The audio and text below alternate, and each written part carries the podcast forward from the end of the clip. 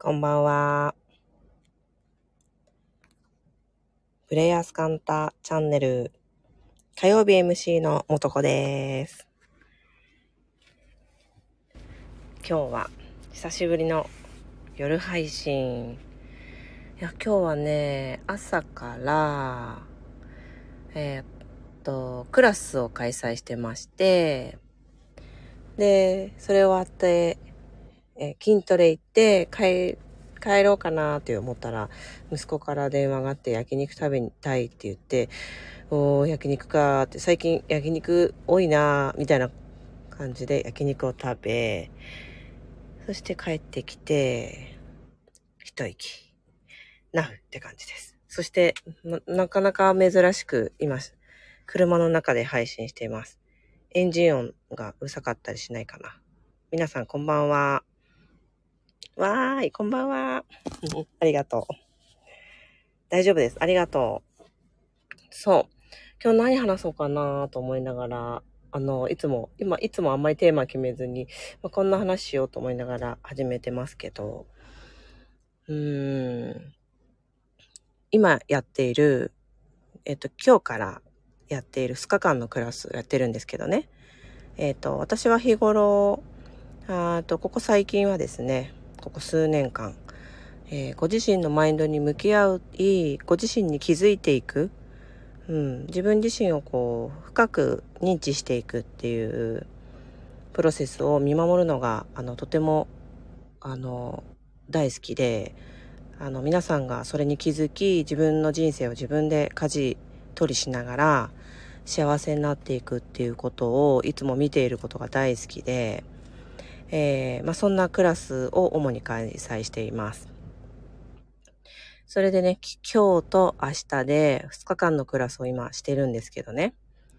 あのーその前にちょっと遡ること、先週も少し小さいクラスをやって、その前にですね、15日間に及ぶですね、うん超感覚解剖学という、あの、肉体の臓器の声というか、肉体から発せられるバイブレーションを通して自分自身をね深く見つめ直していくというクラスをしていたんですよ。でそのクラスを終わった人しか今回ご参加してくださった10名かなの方々がそのクラスを終えた人しかいないっていうちょっと多分私の過去史上このクラスを開催するにあたりは初めてなんじゃないかなっていうバイブレーションでえっ、と、開催してたんです。もうね、それはそれは、深いんですよ。もうね、あの、その、さっき言った15日間のブートキャンプ的なね、ものを経った方しかいないので、もう、開口一番から、もう私、私という、まあ、なんだろうな、媒体を使って発せられる皆さんへのメッセージや、あの、皆さんが、に気づいてほしいと思って、ポイントなどがですね、もう深いところにすごく至ってるんですね。なので、えっ、と、ちょっとなんか今までのノリでこのクラスを、をちょっとチャンネル合わせてシフトするのかなと思ってたら、もう朝、昨日ぐらいからかな。昨日ぐらいからその深いところに自分がちゃんと合わせる準備が 刻々と進んでいてですね。あの、まあ、要は私もエネルギー使ったぜってことなんだけど、それはそれはやりがいがあって楽しいクラスを今2日間しております。うん。あの、参加してくださってる方も聞いてくれてるみたい。コメントもありがとうございます。そう。でね、どんなクラスかっていうとですね、あの、人間関係について、えー見つめ直していくってことって、私たちが生きていく上でね、人間関係っていうものは、うん、うんとね、健康にもお金にも、そして自分自身の時間感覚にも、すべての現実を自分自身にね、の現実を作り出している根底にあるものは人間関係ですよね、皆さん。やっぱり例えば、あの、いいものにありつけると、ありつけること、例えば引き寄せもそうだし、いい食べ物や、いい、例えば情報、いい人間関係、いい情報、あ、同じこと2回言ったかな。いいこと、まあ、とにかくいいもの自分が欲しいもの欲しい情報そういったものにあの届いていくっていう時って人間関係ありきじゃないですか。だから自分自身の人間関係が特に周りねすごく近しいところの人間関係が今どういう、うん、人たちと織りなされてるのかなっていうことを見ていくのって本当にね人生の縮図のような感じなんですよ。その人の人生ちょっと友達とか身近な人って思う人5人ぐらい連れてきてくれると全部わかっちゃうみたいなぐらい縮図なんですよね。例えば表面的にとても仲良くい夫婦がいたとします。それで、あの、仲いいとお互いが思ってるし、そういう風に外に対しても振る舞ってるとします。これは友達でも、あと、うんと、会社の仲間とかでもちょっとこう自分に当てはめて聞いててほしいんだけど、すごく仲いい円滑ですっていうか、あの、振る舞いでいらしたとします。だけれども、二人のこう関係性のこの、うん、力関係だったり、二人が持っているマインドの、うーんとテーマというかさ、その時に今やっている難しいテーマだったり、その人が持ってる素敵さとかさ、そういうのを見ていくと、あ、二人ともここ隠してるんだとかさ、ちょっとなんか、あの、あ、ここは今触れずにここ仲良くしてるんだなとかさ、うん、あ、ここら辺のことはちょっと、あの、今は触れたくないんだとかさ、なんかそういうところに気づいたりするんです。今喋ってること自体も実際ちょっと深い方々に喋ってるから深いことなんだけど、本当に表層のものではなくてすごく奥深いところで、だったりするんですよ。だから、そのあたりの、うーん、そのあたりのことを見ていくと、うんと、うんと、身近な人たちね、を何名か、あの、見せていただくと、すごくその人の人生のあらゆる側面がですね、見えてくるんですよね。というぐらい、やっぱり人間関係って、あの、その人を表しているんですよね。だからさ、皆さんはさ、どんな、うん、人たちと日常を共にしてますか？例えばさ、日常って言うとさ、好きでも嫌いでも、あの、一緒にいざるを得ない人とかいるじゃない。あそれが家庭なのかもしれないし、会社なのかもしれないし、まあ、あの、会社で分かりやすく言うと、本当は好きじゃないというか、こう、気が合わない同僚とか上司とかさ、そういう方たちとお勤めされてる方とかもいませんか？うん。あの、私のすごく近しい友人で、えっ、と、よく仕事を辞める人がいるんですよ。で、さあ、よく仕事を辞めるんだけど、10年ぐらい前までその愚痴に付き合ってたんだけど、それまでね、本当によく仕事を辞めるんですよ。1年に1回とか。そうすると、本当に嫌な上司と、いつも言うこと一緒なの。本当に嫌な上司と、もうなんかこういう生意気な部下がいてさ、ぐらいの、なんかこう、みたいなニュアンスのことを言うんですよ。で、私はお客さんたちにとても好かれていて、私はとても正しいいい仕事するんだけども、こういう部下がいてなんとかだ、こういう上司がいてなんとかだっていう風に、こう、愚痴るんですよ。でさ、じゃあその人1年ぐらいかけ、1年ぐらいそこで勤めて転職しましたってなったら、同じことをですね、また数ヶ月とかしたら同じことを言うんですよ。で、え、それいつも同じことを言ってるよね？って私まあちょっと本当のことズバッと言っちゃうところがありまして、あれ？それほん、それ前と同じこと言ってるよね？って何度か言ったんだけど、そこはね、あの、気に留めないの。毎回同じ人たちと出会う。でもそりゃそうじゃん。どこに行ってもいるんだよっていう感じ。もっといい職場がどこかにあるで、あるといいなっていう感じで、その方は、えー、転職を繰り返して、いつも、いつもですよ。いつも同じ人間関係の問題の中にいるんですよ。これ皆さんちょっと振り返るとあったりしませんか？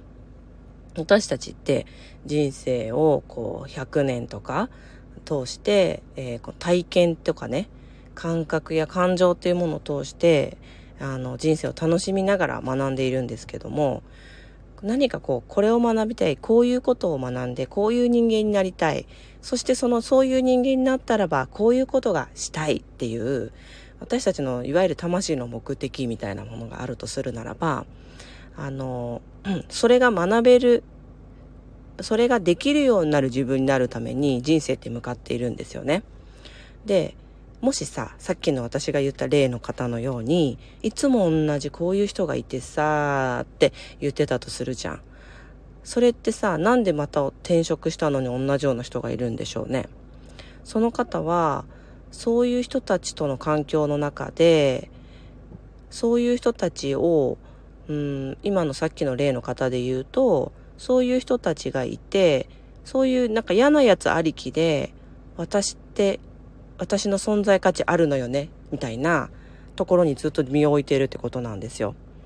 嫌なやつありきで、嫌なやつより私、こんなことが優れてる。こんな風にいい人なの。みたいなドラマの中で自分のこう価値を見出してるっていう感じがすごくするんですね。でもそれってさ、嫌なやつがいないと困っちゃうわけ。その人。わかりますか？その人は嫌なやつありきで自分がいいやつというか、い、いていいって思える感じがするの。だから、嫌なやついてくんないと、いいやつになれないわけ、自分の中で。だから、嫌なやつ、プリーズですよ。なので、えー、じゃあ、また嫌なやつ、転職しても嫌なやつ、転職しても嫌なやつって人間関係の中にごたごたがあるってことはさ、いつもしかも同じパターンってことはさ、その人はさ、嫌なやつ作んなくても、自分、自分の価値あるじゃん？っていうことを、の方に行きたいんだけど、魂的にはね。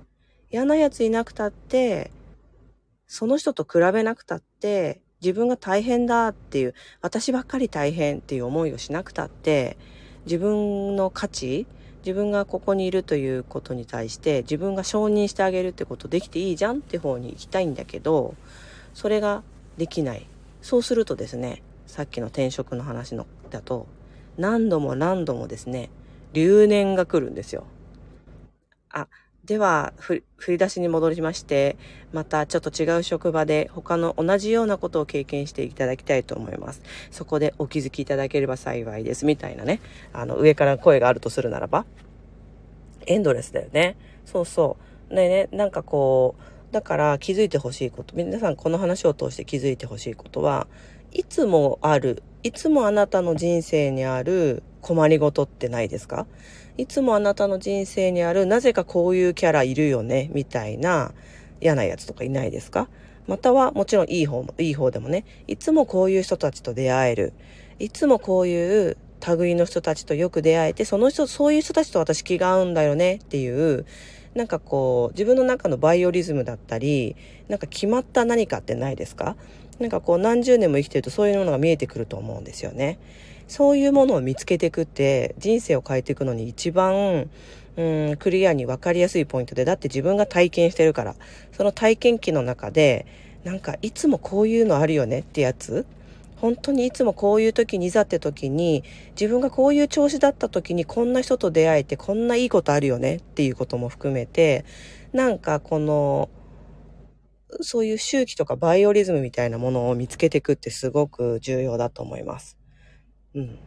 それを見つけていけると、自分自身が、あ、私こういう人たちの中でわざわざ自分を主人公に仕立ててですね、悲劇のヒロインとかに仕立ててですね、あの、大変なの私とか、我慢してるの私みたいなことやってるわとかね、そういうふうに気づけていけたら、これはすごく勇気がいることだけど、すごい素晴らしい強いことだと思いますね。うん、私も耳が痛いです。そっか。今日なんかねズ、ズバズバ言ってるよね。ちょっと、午前中のクラスの皆さんがさっき言ったように深いところに入っていってたので、私もちょっとそういう深いレベルのとこで話してる感じがします。うん、コメントいただいてます。あります。嫌いなタイプ。うわー、振り返りたい。そうだね。そうでしょなんかね、一定の、一定のなんかがあると思う。一定の法則みたいなのがあると思うよ。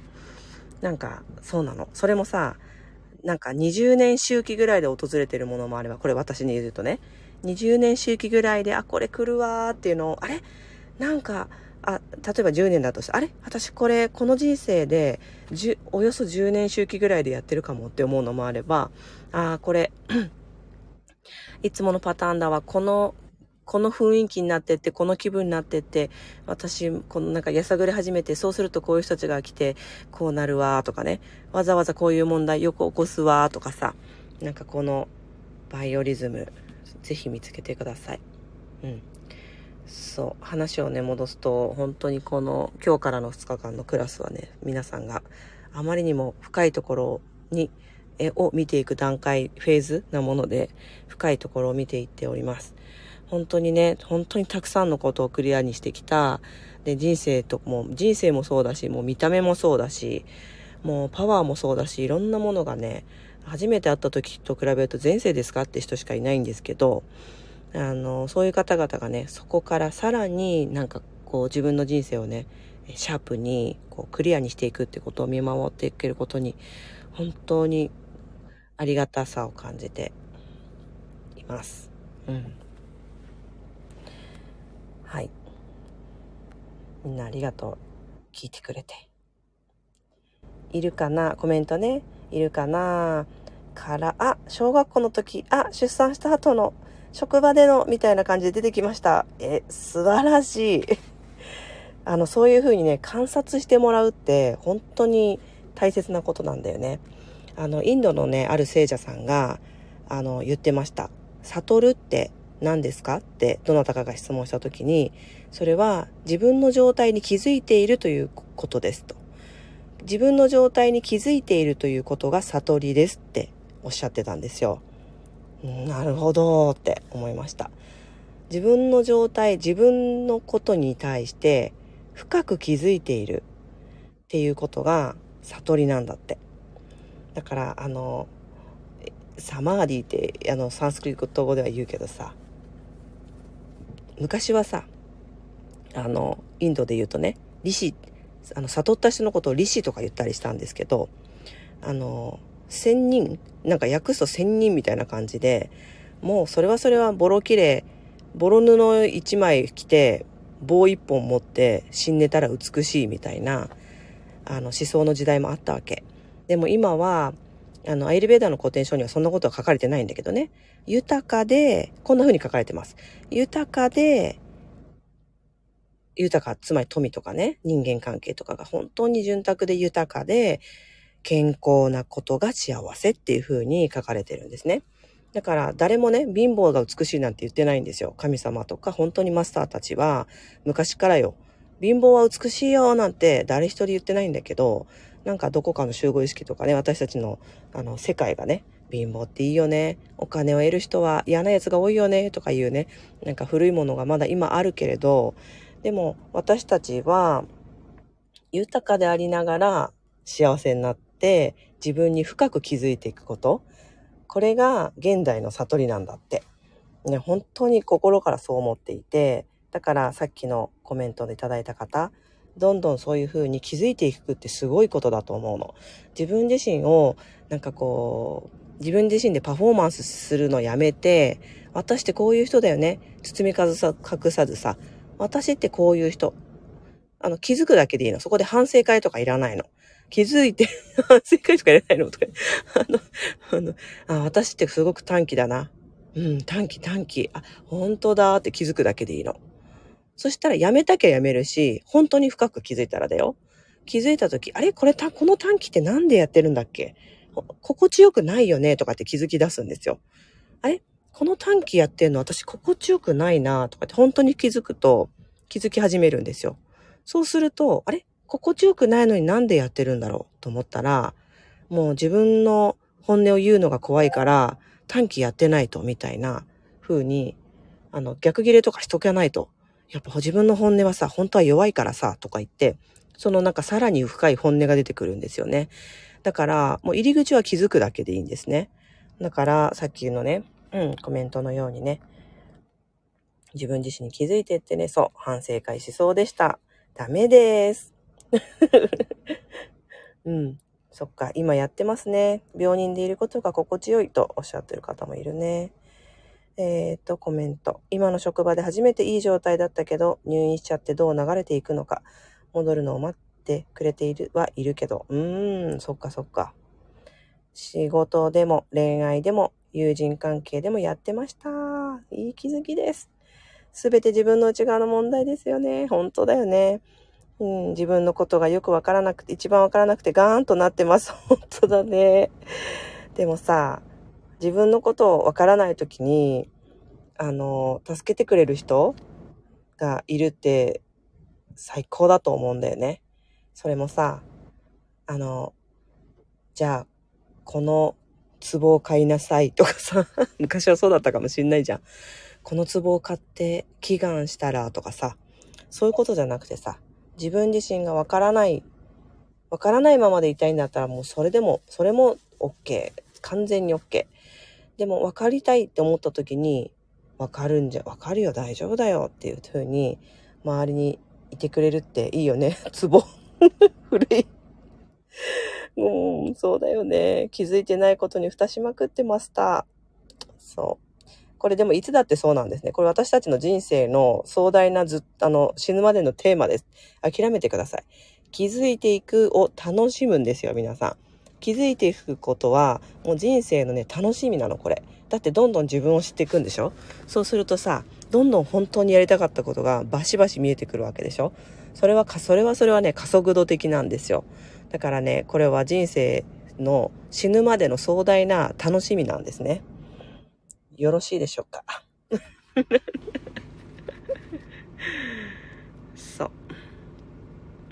プチ講座。よかったわ。内容がプチじゃない。本当ありがとう。うん。よかった。なんかね、今日はちょっと降りてきちゃったのでお知らせですっていうお知らせがあります。えっ、ー、とね、12月に久しぶりにですね、アイルベーダー講座をやることに決めました。アイルベーダーの講座。あの、こんだけアイルベーダーの話喋ってんのに、どこでやってるんでしょうかっていうお問い合わせがですね、あの、継続的、永続的にいただいておりました。本当に皆さんありがとうございます。やったーみんな喜んでくれてる。そう。あの、で、たまにね、ちょろちょろっとやったりとかしてましたけど、どうしてもね、皆さんのマインドに向き合うことのね、伴奏に興味があってですね、エレベーター講座はちょっとどこかのいい先生いっぱいいますんで、そちらに行ったらいかがでしょうかっていうバイブレーションを全身で放っておりました。でも私が、えー、大好きなアイルベーダーをですね、まあ、あの、跳躍アイルベーダとかね、モトコベーダーとか言っていただいてますけども、あの、ベーダもですね、マインドを深く観察してくれる、いくための直接的なツールではないけれども、あの、哲学的に見ていくと、本当に本質をついていて、あの、答え、答えがいつもそこにあるっていう感じの聖典なんですね、アイルベーダーって。だから、こあの、特に、アーユルって、あの、生命って意味なんだけど、命の科学っていう意味なんですよ。ライフサイエンスかな？命の科学。だから、命を科学してくれてるんですね。私たちが例えば瞑想状態になるとか気づきを得るっていうこのプロセスもサイエンスだと私は思ってるんだけども、命のね。だとするならば一緒じゃない。ライフサイエンスでしょ。ね。そのライフサイエンスの中の肉体的側面から見た壮大な宇宙の話とか、宇宙の摂理、心理の話から自分自身の人生、そしてなんか自分自身に深く気づいていくっていうことのお手伝いをする、したいなって改めてちょっとムクムクしておりまして、やります。12月にやります。2日間連続の講座にしようと思っています。それを聞いてくださると、うん、それにご参加くださると、自分自身や周りの人たちの体質や、えー、個性が分かり、そして季節や自然のことが、えー、よく分かり、あの、いろいろなことをですね、全体像を、全体性を持って見ていくことができるようになるようにっていう願いを込めたクラスにしようと思います。はい。そう、あありがとう。オンラインも同時開催しようと思います。リアルは、え、どこでやるかなんだけど、私の、あの、持っている部屋でやろうとすると、12から14名ぐらいが定員なんですね。なんか瞬一瞬で埋まってしまいそうって本当にありがたいことに思いますがオンラインでもやろうと決めておりますまた告知するね12月。よろしくね。よろしくね。わあ嬉しい。みんな嬉しいですって言ってくれてありがとう。あーありがとうよ。ありがとうよ。これ最後の感謝がの質が悪い。ありがとうよ。最後。もうちょっとちゃんと終わらそうとしたの。ね。そう、あ、体質がわからない。そうでしょ？あの、体質、体質がね、あの、わからないって方多いよね。その話も、すっごいしたいの。体質って何だろうってこと？でさ、それは多くのサイトとかで体質診断表とかあるじゃない。私それあげない、あえてあげないのには、あの、私の情報の中にね、意味があって、それで診断してもほとんど意味がないんですよね。あの、自分の主観が入ったり、今の健康状態を見たりするじゃない。例えば、よく眠れますか？とか言ったらさ、えー、すごくよく眠れる、普通、よく眠れないってなったら、今眠れなかったら眠れないにチェックするじゃない。そういう見方をしていっちゃう人が多いから、生まれ持った体質ってね、あの、ある程度こう、うんと、自分で探っていくのももちろん楽しいんだけど、あの、自分自身の、なんだろうな、あ、あなたはピッタバータですね。あなたはカファバータ、カファバータですね。とか言って、私も言って差し上げることはできるんですけども、自分自身をね、いっぱい分析して、これを気づいていくっていうプロセスなの、これこそが。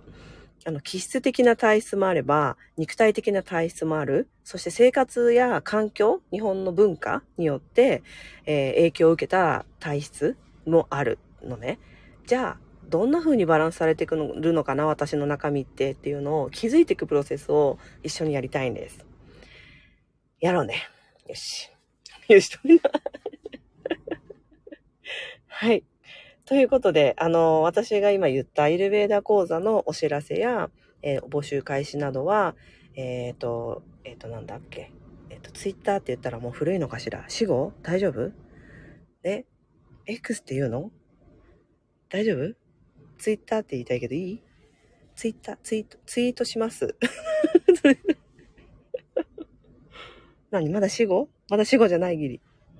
えっと、ツイート、うん、ツイートと、あとはなんだっけ、もう一つ。あ、インスタグラムですね。インスタグラム。はい。あのあたりで告知したいと思います。またご案内を見ていただけると嬉しいです。